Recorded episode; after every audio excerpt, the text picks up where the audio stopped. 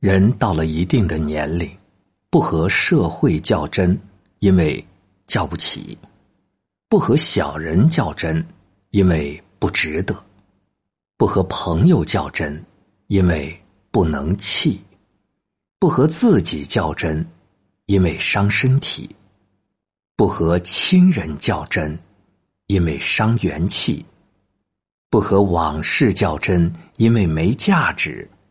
不和现实较真，因为要继续。